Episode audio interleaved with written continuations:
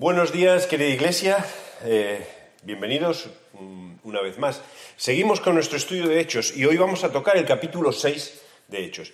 Sí me gustaría que fuésemos capaces de ir recopilando o ver cómo la historia de la Iglesia o cómo la Iglesia va surgiendo y dentro de su historia hay muchas cosas que ocurren y que ocurren dentro de nuestras iglesias.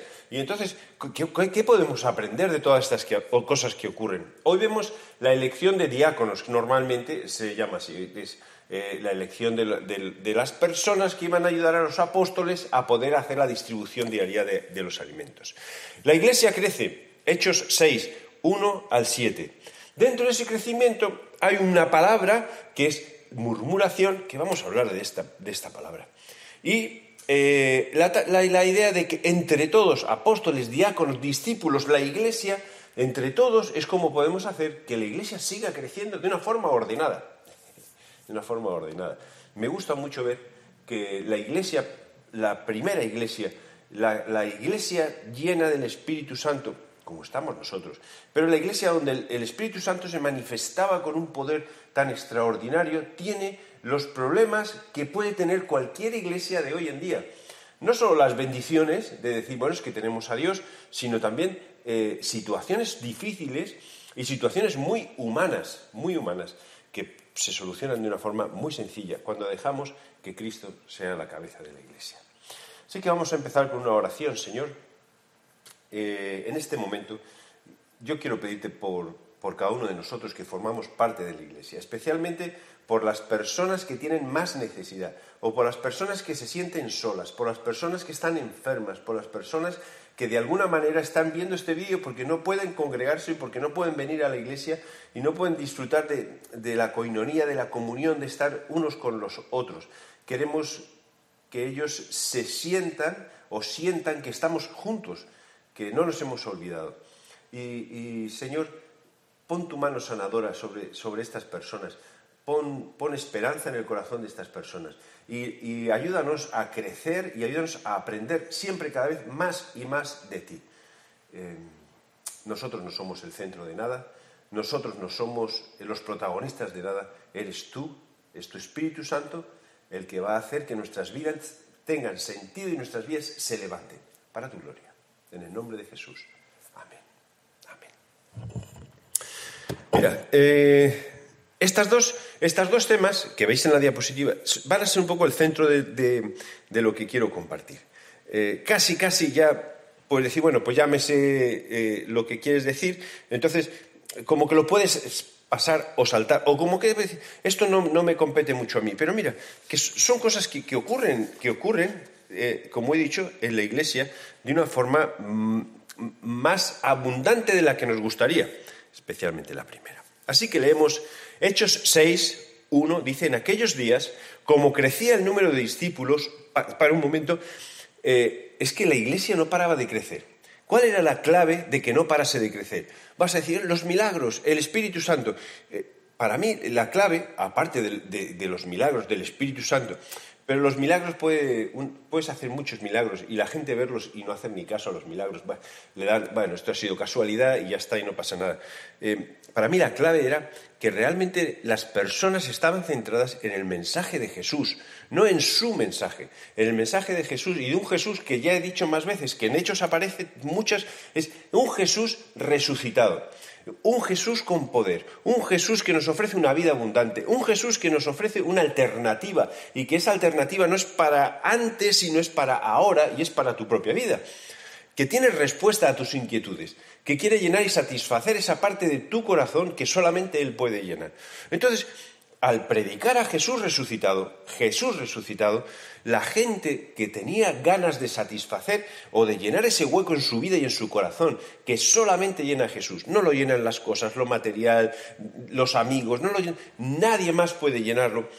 y dice que la gente se acercaba a la iglesia. Entonces el número de discípulos, la iglesia, crecía. Dice que hubo murmuración, aquí aparece la palabra famosa, de los griegos contra los hebreos, de los gentiles contra los hebreos, de que las viudas de aquellos eran desatendidas en la distribución diaria. Al parecer, de todo lo que ponían en común, unas de las personas que recibían ayuda eran las viudas. ¿Por qué? Porque la viuda en aquella época era una persona que estaba muy desamparada. Entonces la Iglesia ponía medios para que las viudas no pasasen necesidad y no tuviesen que hacer cosas que no, no entraban dentro del plan de Dios. Entonces ellos suplían para esa necesidad. Parece ser que entonces los griegos se quejaban de que las viudas de los hebreos eran mejor atendidas que las viudas de los griegos. Entonces los doce convocaron a la multitud de los discípulos y le dijeron, no es justo que nosotros dejemos la palabra de Dios para servir las mesas. Buscad pues, hermanos, de entre vosotros a siete varones de buen testimonio, llenos del Espíritu Santo y de sabiduría, a quienes encarguemos este trabajo. ¿Qué trabajo era? La distribución diaria. No, es un trabajo, como vamos a decir, muy eh, espectacular. Espectacular, no que sí, muy espectacular. No es un trabajo por el que nosotros lucharíamos para servir las mesas. Pero sí, mira, estaba buscando para que hagan este, este trabajo. ¿Y qué personas? Personas llenas del Espíritu Santo y de sabiduría. Déjame simplificarlo o quizás ponerlo en un término muy plano. Para poner un plato en una mesa lleno del Espíritu Santo y de sabiduría, ¿es que acaso eso necesita? Esto nos está hablando de algo, de la seriedad que implica trabajar dentro de la iglesia. No cualquier persona vale. No solo vale el deseo o la actitud, sino que si no hay una relación firme con Dios, lo que tú hagas será para ti y tuyo, pero no traerá el beneficio que en realidad tiene que traer dentro de la iglesia. Y nosotros, dice, y los apóstoles decían, nosotros persistiremos en la oración en el ministerio de la palabra. Ellos tenían la tarea de compartir lo que Jesús había dicho. Es muy importante, porque vemos en Judas, últimas de las epístolas que había, que se levantaban falsos falsos profetas. Y Judas dice, no, vamos a aferrarnos a la doctrina de los apóstoles. Los apóstoles tenían que enseñar lo que Jesús les había enseñado. Por eso es importante que ellos se volcasen a enseñar las cosas. No había nada escrito, no tenían Biblias, lo único que había era lo que ellos estaban contando y contando de forma que la gente aprendía y la gente repetía lo que ellos contaban y luego de esa forma se pudo escribir muchas cosas de las que nosotros tenemos. Hoy tenemos la suerte de que las cosas están escritas, la doctrina de los apóstoles está escrita. Entonces nosotros no tenemos que estar preocupados o, como diciendo, bueno, ya ves, ¿qué, digo? Lee la Biblia y di lo que pone en la Biblia. Y ya está. Dice que agradó la propuesta a toda la multitud, unidad. Eligieron a Esteban, varón lleno de fe y Espíritu Santo, a Felipe, a Prócoro, a Nicanor, a Timón, Parmenas, a Nicolás, prosélito de Antioquía, eh, a los cuales presentaron ante los apóstoles, quienes orando les impusieron las manos. Esta imposición de manos es sencillamente un reconocimiento público de que ellos iban a ser los diáconos. ¿Dónde aparece la palabra diácono? La palabra diácono aparece en el versículo 3 con, trabajo, eh, con esta parte, distribución diaria, el trabajo. Entonces, esa palabra es de allí, en griego, donde surge la palabra diáconos. Si no, no aparece. Eh, les pareció bien, impusieron las manos, oraron delante de toda la multitud, estas personas se van a encargar de la distribución. Dice que entonces crecía la palabra del Señor y el número de los discípulos se multiplicaba grandemente en Jerusalén. También muchos de los sacerdotes obedecían la fe. Crecía grandemente, la iglesia iba funcionando, pero había problemas había problemas. Si me apuras, casi sería el segundo pecado que vemos dentro de, la iglesia. El primero, recordar que fue con Ananías y Safira y la mentira, y que tenemos que tener cuidado con la mentira, porque si mentimos en la iglesia, si mentimos a la iglesia, mentimos a Dios. Y eso tiene un precio. Gracias a Jesús, su muerte en la cruz, gracias a la gracia, nosotros no fallecemos o morimos como le ocurrió a Ananías y Safira. Pero esto no quiere decir que ahora la mentira es menos importante. La mentira es destructiva totalmente. Destructiva del cuerpo de Dios, destructiva de las iglesias, destructiva de las relaciones, destructiva de uno mismo. De uno mismo. Y aquí vemos el segundo pecado, la murmuración.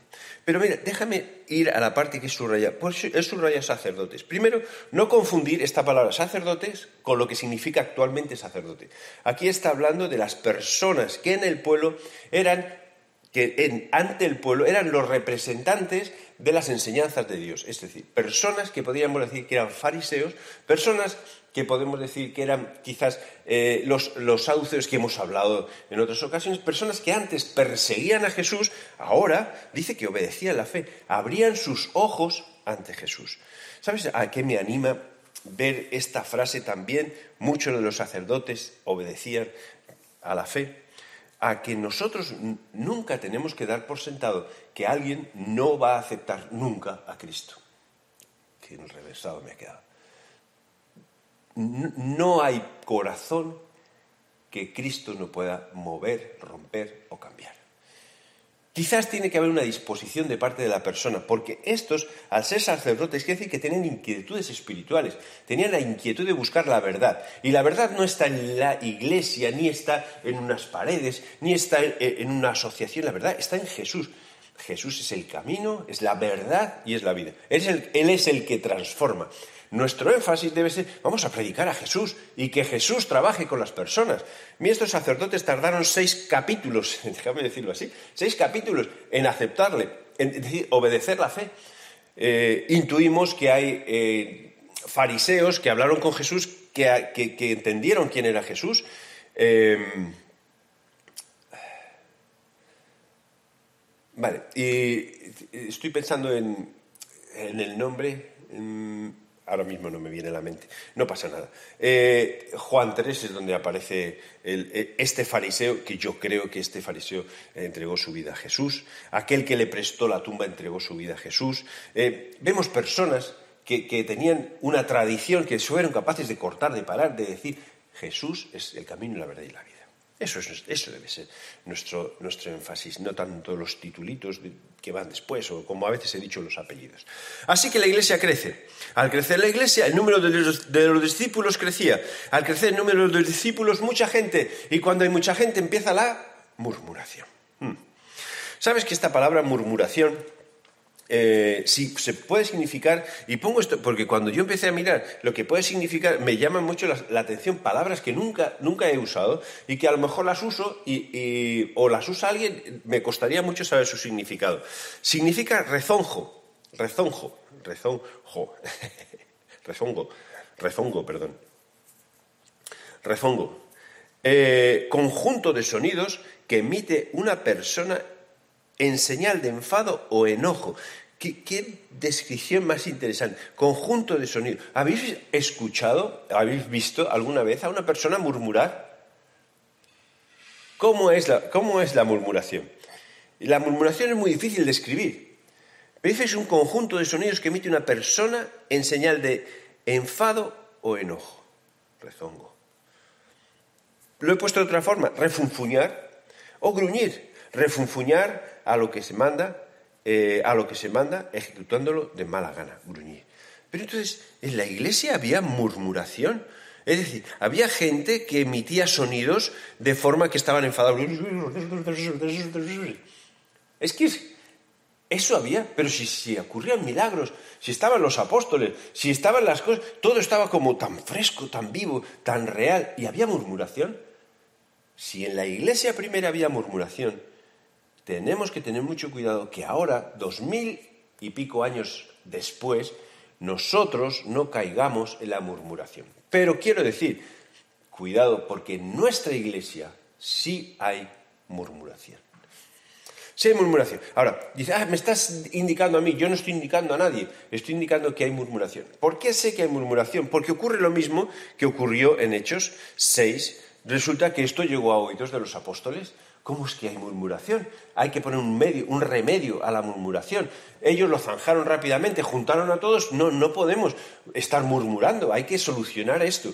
La solución la tienen los apóstoles, no, la solución está en los discípulos, en la iglesia.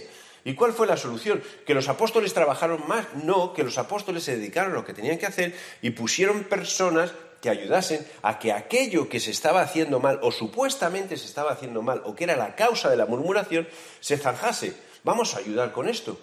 La murmuración pudo ser destructiva, totalmente, dentro de la iglesia. Piensa que es una iglesia muy grande, muchos discípulos que seguían y podían haber destruido la relación entre los griegos y los hebreos y haber destruido al final a las personas más débiles que eran las viudas.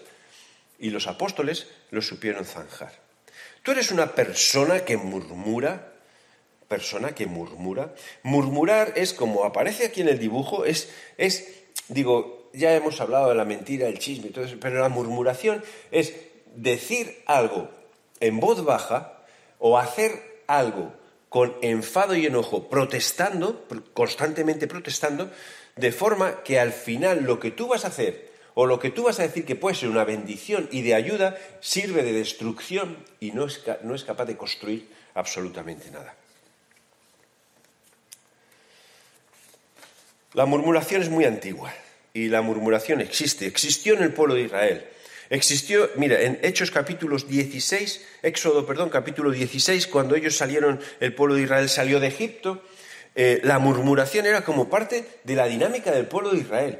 Eh, eh, pero no estoy diciendo que, es la dinámica de él como... Es que nosotros tenemos la dinámica de la murmuración como parte de nuestras vidas. A mí no me gusta cuando escucho que en pequeños grupos o en grupos caseros se habla de determinada cosa que no ha funcionado bien o que ellos piensan que no funciona bien o que tú piensas que no funciona bien y no son capaces de venir a decírnoslo. Dímelo, porque si, si no funciona bien y tienes razón, lo vamos a cambiar. Pero si, si tú piensas que no funciona bien y está funcionando bien, yo te lo voy a explicar. Te lo voy a explicar. Y además, si no somos capaces de hablar con, con transparencia y en voz alta, de forma que nos escuchemos, no podemos decir, bueno, es verdad que aquí falta más gente para ayudar. La solución está en los discípulos, en la iglesia, en las personas que vienen y forman parte de la iglesia. La murmuración, si queda solo como un chisme, no vale para nada. El pueblo de Israel era murmurador y dice que cuando tenían necesidad de comida, qué casualidad, que lo mismo que ocurre en Hechos. Entonces le dijeron a Moisés y a Aarón y a todos los hijos de Israel, en la tarde sabréis si Jehová os ha sacado de la tierra de Egipto. Porque estaban protestando. Nos ha sacado de la tierra de Egipto y estamos pasando hambre. Preferimos, esto es muy, muy, preferimos estar en Egipto. Ya, preferimos vivir como antes. Pero ¿prefieres vivir como antes de verdad? Cuidado, ¿prefieres vivir como antes? ¿Estás trayendo lo de antes a la iglesia? La murmuración no entra dentro de la iglesia. Eso es de, de antes. Eso es fuera. Fuera. Eso es un pecado de la vida pasada si es que eras murmurador, o un pecado de esta vida que no tiene que entrar ni en tu vida ni en la de la iglesia. Si tú quieres destruir la iglesia, murmura, pero no te vamos a dejar murmurar, no te vamos a dejar murmurar. Y entonces dice que, em, y a la mañana veréis la gloria de Jehová, porque Él ha oído vuestras murmuraciones contra Jehová. Mira, porque nosotros, ¿qué somos para que vosotros murmuréis contra nosotros? Y dijo también Moisés, Jehová os dará en la tarde la carne para comer y la mañana hasta que os saciéis, casi casi hasta que os salga por las orejas la comida. Porque Jehová ha oído vuestras murmuraciones con que habéis murmurado contra él. Porque nosotros, ¿qué somos? Vuestras murmuraciones no son contra nosotros, sino contra Jehová. ¿Contra quién era la mentira de Ananías y Safira? Contra Dios. ¿Contra quién es la murmuración del pueblo de Israel? Que parecía que apuntaba a Moisés y a Aarón porque les habían sacado de Egipto. Dice, es que nosotros no somos nada, nadie para que murmuréis contra nosotros. Lo que estás es murmurando contra Dios, que es quien te ha sacado de la tierra de Egipto. Las murmuraciones dentro de la iglesia son contra Dios, que es quien ha levantado la iglesia, quien ha hecho que la iglesia exista, porque si es una iglesia de hombres, aplicando principios que hemos aprendido en domingos pasados, no perdurará. Pero una iglesia que ha perdurado y que perdura y que existe hace mucho tiempo, mucho tiempo, las murmuraciones es, levantada por Dios, tus murmuraciones van contra Dios. ¿Eres una persona que murmura? Entonces quiero que sepas que esas murmuraciones van en contra de Dios. Y fíjate al final las, murmuraciones. Las murmuraciones son una muestra de desconfianza hacia lo que Dios está haciendo a través de sus, sus elegidos, sus personas y personas que Él ha puesto. Si Él las ha puesto, evidentemente. Muestra además que quizás nuestro pasado es mejor o que nosotros tenemos siempre una solución mejor. Si tienes una solución mejor, dila en voz alta y a quien tienes que decirla. Y a quien tienes que decirla muestra una falta de cercanía en cuanto a relación de personas, pero también una falta de cercanía en cuanto a nuestra relación con Dios. Es como no pedir a quien tienes que pedir, no hablar con quien tienes que hablar, sino que tú mismo estás hablando con otra persona que estás motivando a que enciendas un fuego que a lo mejor no existe, o a lo mejor existe y tiene solución, pero este fuego va pasando de persona a persona a persona de forma que quema, destruye lo que Dios está levantando.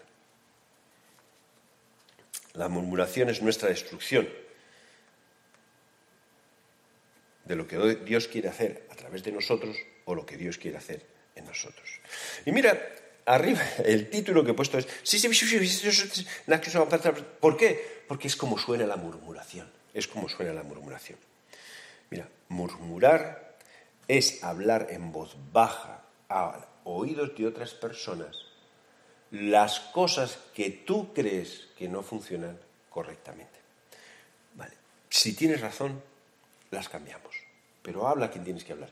Y si no tienes razón, te las explicamos, pero habla con quien tienes que hablar. Cuidado con la murmuración, porque el corazón de Dios y la respuesta de Dios es que yo, mira, yo he oído vuestras murmuraciones, hijos de Israel. Entonces yo diría, si yo soy Dios, yo he oído vuestras murmuraciones y sois unos desagradecidos, entonces cambio de pueblo, porque ya estoy harto. Él no, dice, háblales diciendo que al caer la tarde comeréis carne y por la mañana os saciaréis de pan y sabréis que yo soy Jehová vuestro Dios.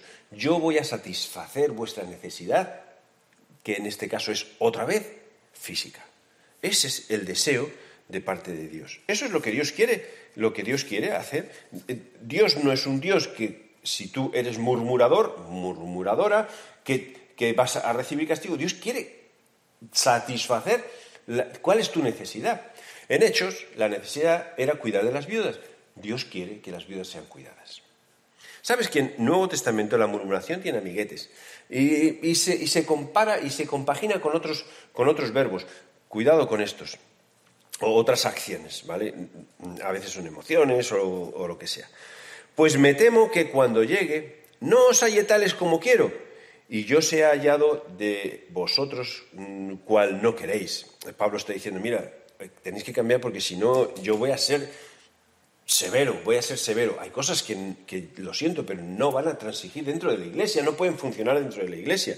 Entonces, no me gustaría que yo llegase, dice Pablo, y encontrase entre vosotros contiendas, envidias, iras, divisiones, maledicencias, murmuraciones, soberbias y desórdenes.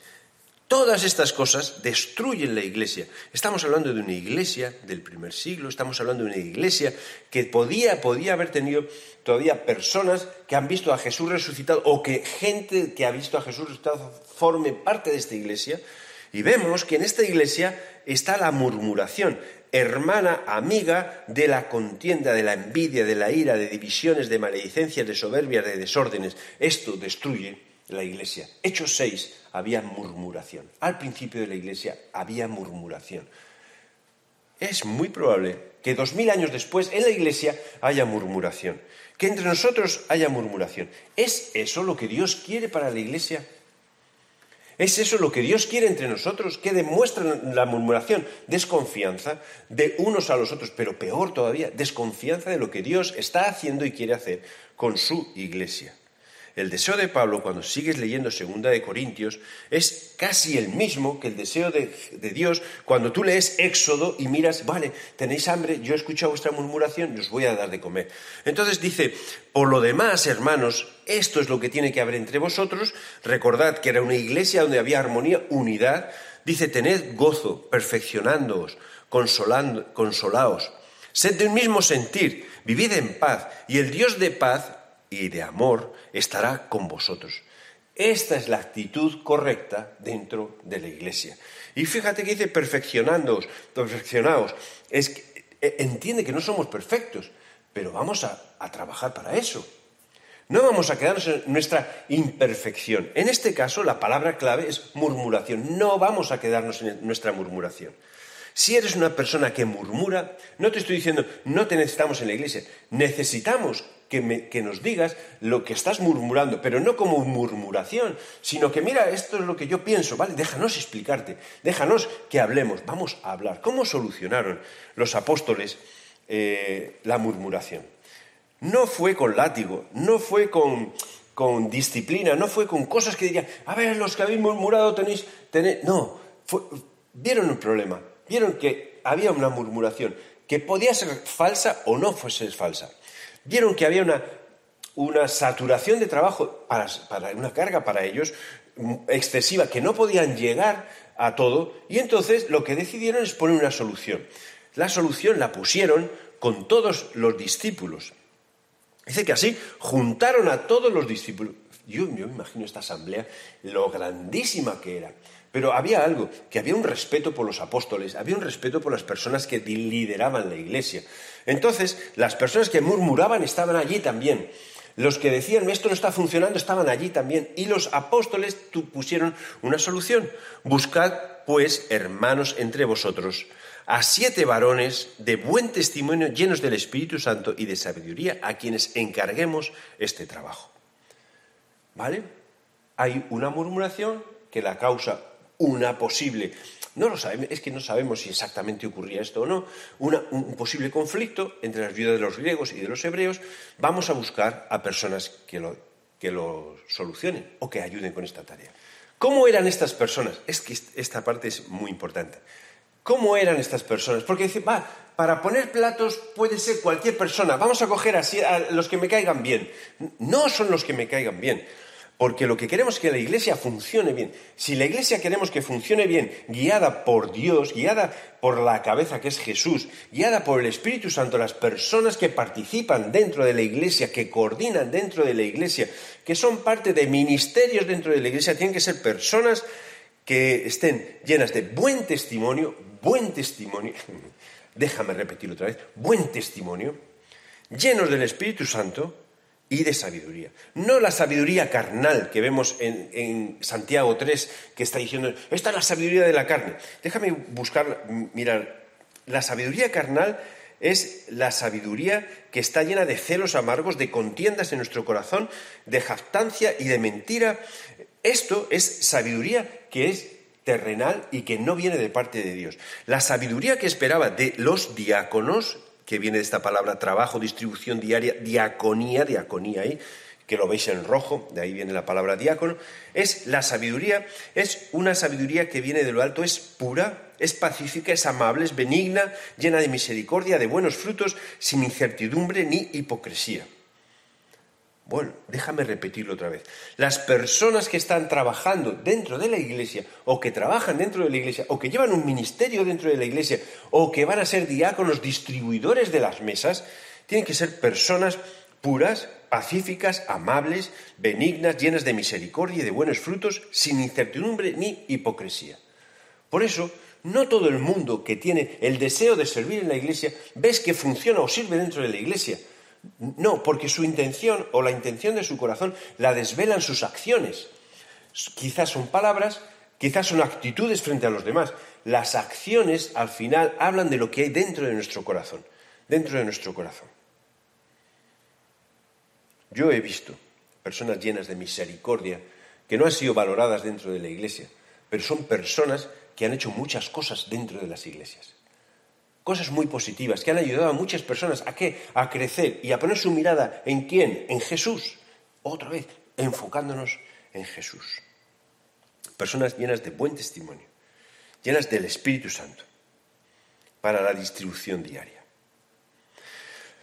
Esto es un reto muy importante para la Iglesia, porque, mira, eh, cuando Pablo le dice, o Timoteo le pregunta, bueno, Pablo, yo tengo que elegir ahora personas que me ayuden a liderar la Iglesia de la que tú me has dejado responsable.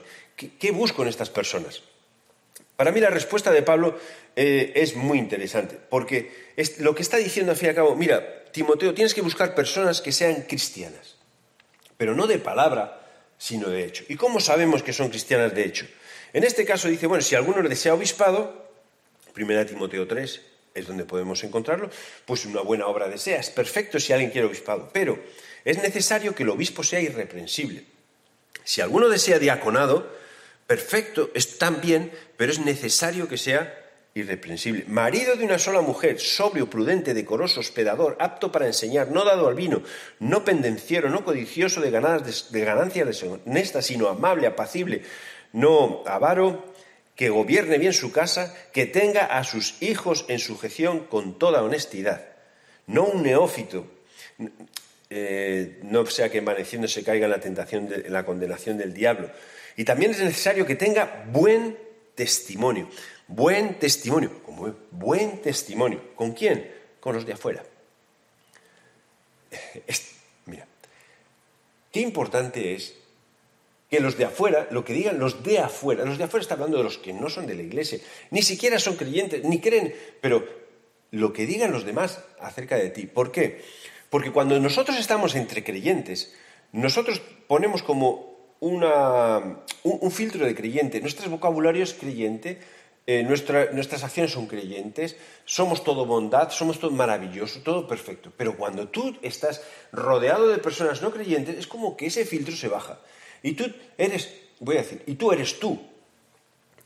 Y entonces tú actúas como actúan ellos.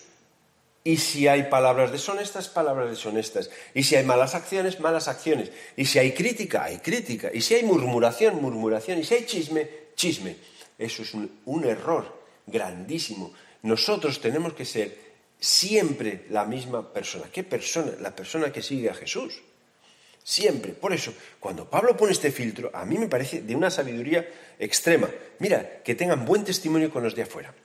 Casi podríamos decir, bueno, vamos a elegir diáconos en la iglesia, personas para la distribución, vamos a elegir gente o a pedir ayuda para personas que estén en la alabanza, vamos a, preguntar o a buscar gente para servir la Santa Cena, vamos a buscar gente para ayudarnos con la contabilidad, vamos a buscar gente que nos ayude en, las cosas cotidianas que nosotros tenemos como iglesia, eh, en, la obra social, en todas las cosas que tenemos como, como iglesia. Bueno, pues como vamos a elegirlos, yo me voy a ir a su vecindario y voy a preguntar ¿Qué piensan de esta persona? ¿Qué pensarían de ti?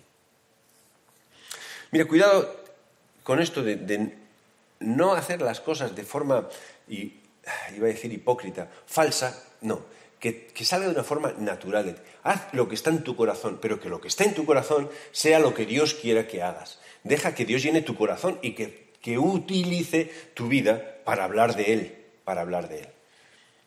Nunca queremos apuntarnos a nosotros mismos.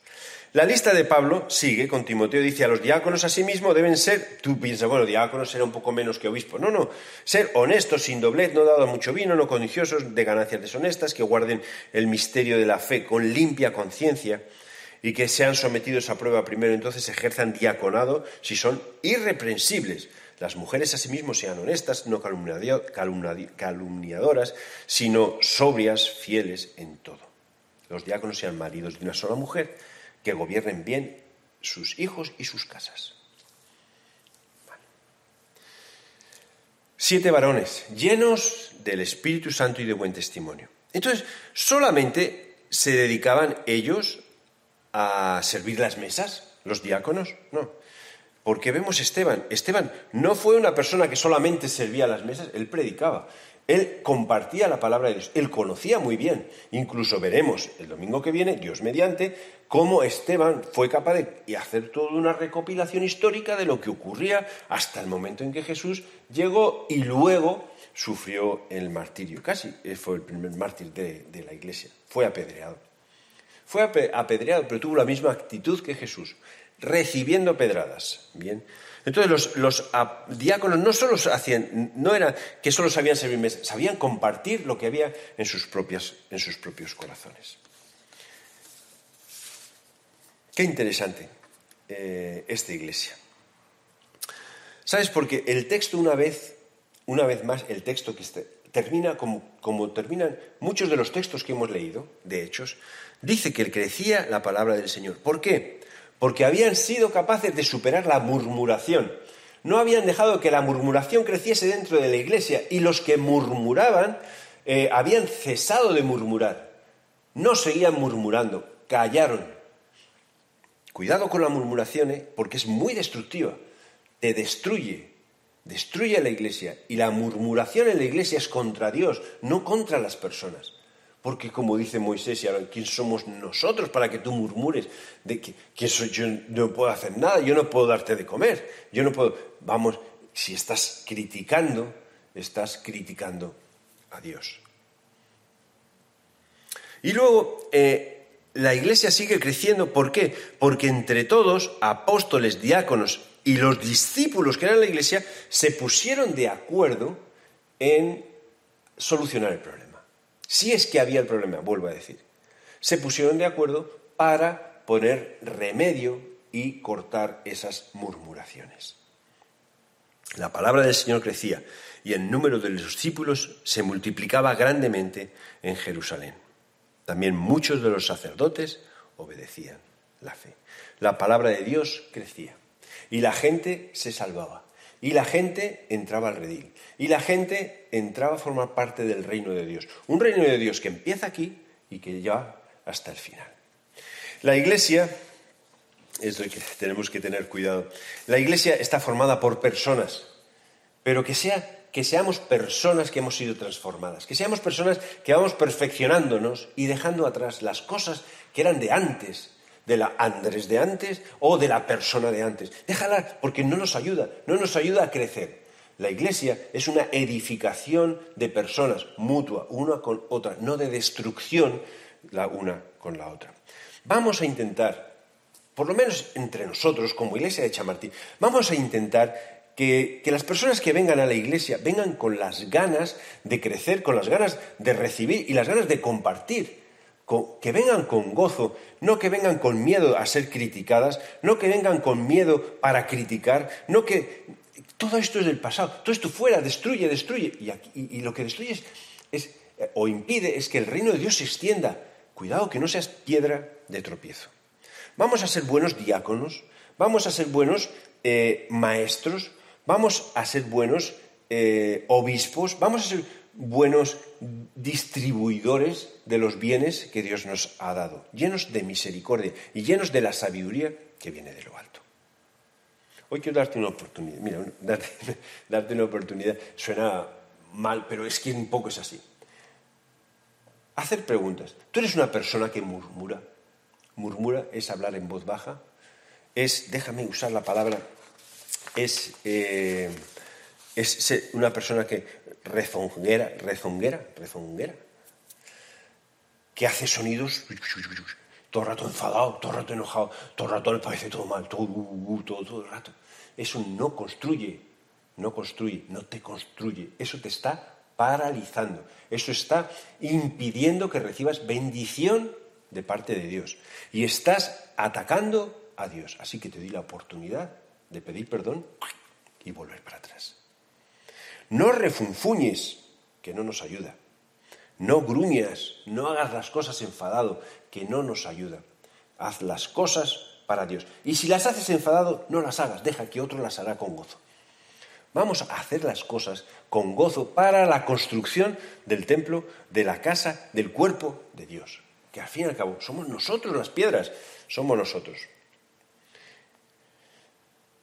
Así que, Señor, Así de sencillo, pues yo te pido perdón por las veces que he podido murmurar. Yo no quiero que haya murmuración en mi vida, pero tampoco quiero que haya murmuración en la iglesia. Que tú nos des la capacidad de poder hablar los unos con los otros sin tener nada que, que nos paralice, que hablemos con libertad, con libertad y con mucha humildad. Porque murmurar no significa que nosotros estamos teniendo la razón, ni tampoco que la estamos, la, estamos quitando. Sencillamente, Señor, es expresar nuestros sentimientos.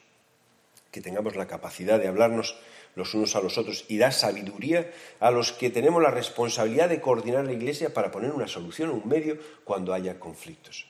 Bendice, Señor, a las personas que están trabajando para tu obra de forma voluntaria, como hicieron los diáconos, como hicieron estas siete personas llenas de ti. Bendice, Señor, a cada persona que, transmite tu palabra, que ayuda a que otros se acerquen a ti y que ayuda a que tu reino cada vez sea más grande aquí y haya más gente que pueda disfrutar de una vida eterna, desde hoy hasta la eternidad. Jesús, ayúdanos a confiar en ti. Padre, ayúdanos a no criticarte nunca, a confiar 100% en que tú vas a proveer todo lo necesario. Y sobre todo, Padre, ayúdanos a disfrutar de la vida en el nombre de Jesús. Amén. Amén. Mira, si te has enfadado conmigo por algo que he dicho, háblame, llámame, escríbeme y lo solucionamos. Vamos a ser una iglesia que crece, pero que crece para la gloria de Dios. Que Dios te bendiga y gracias por escucharnos.